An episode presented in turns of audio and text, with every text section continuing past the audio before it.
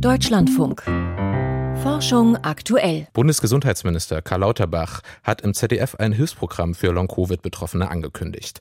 Und auch für PatientInnen, die an Post-Vac erkrankt sind, also schwere Impfschäden nach einer Corona-Impfung.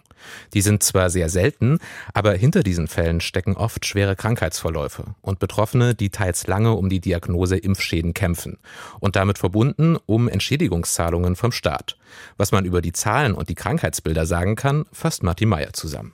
Berichte gibt es viele, exakte Daten kaum. Wie oft es nach einer Corona-Impfung genau zu schweren Nebenwirkungen kommt, lässt sich allenfalls schätzen. In Deutschland sammelt das Paul-Ehrlich-Institut die Verdachtsfälle von schwerwiegenden Komplikationen. Die gibt es auch bei anderen Impfstoffen, doch die Zahlen sind so hoch wie nie. Das liegt daran, dass so viele Menschen in kurzer Zeit geimpft wurden und die Öffentlichkeit besonders aufmerksam ist. Bislang hat das Paul-Ehrlich-Institut gut 50.000 Fälle erfasst. Das bedeutet, bei 10.000 Corona-Impfungen gibt es statistisch drei Fälle von schweren Nebenwirkungen.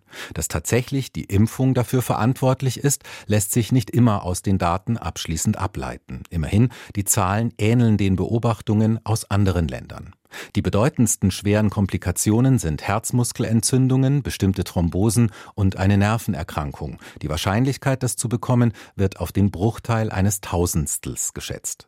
Noch dünner wird die Datenlage beim sogenannten Post-Weg-Syndrom. Der Sammelbegriff beschreibt eine Reihe diffuser Symptome, lähmende Müdigkeit, Sehstörungen oder Konzentrationsprobleme etwa. Auch dieses Syndrom ist sehr selten.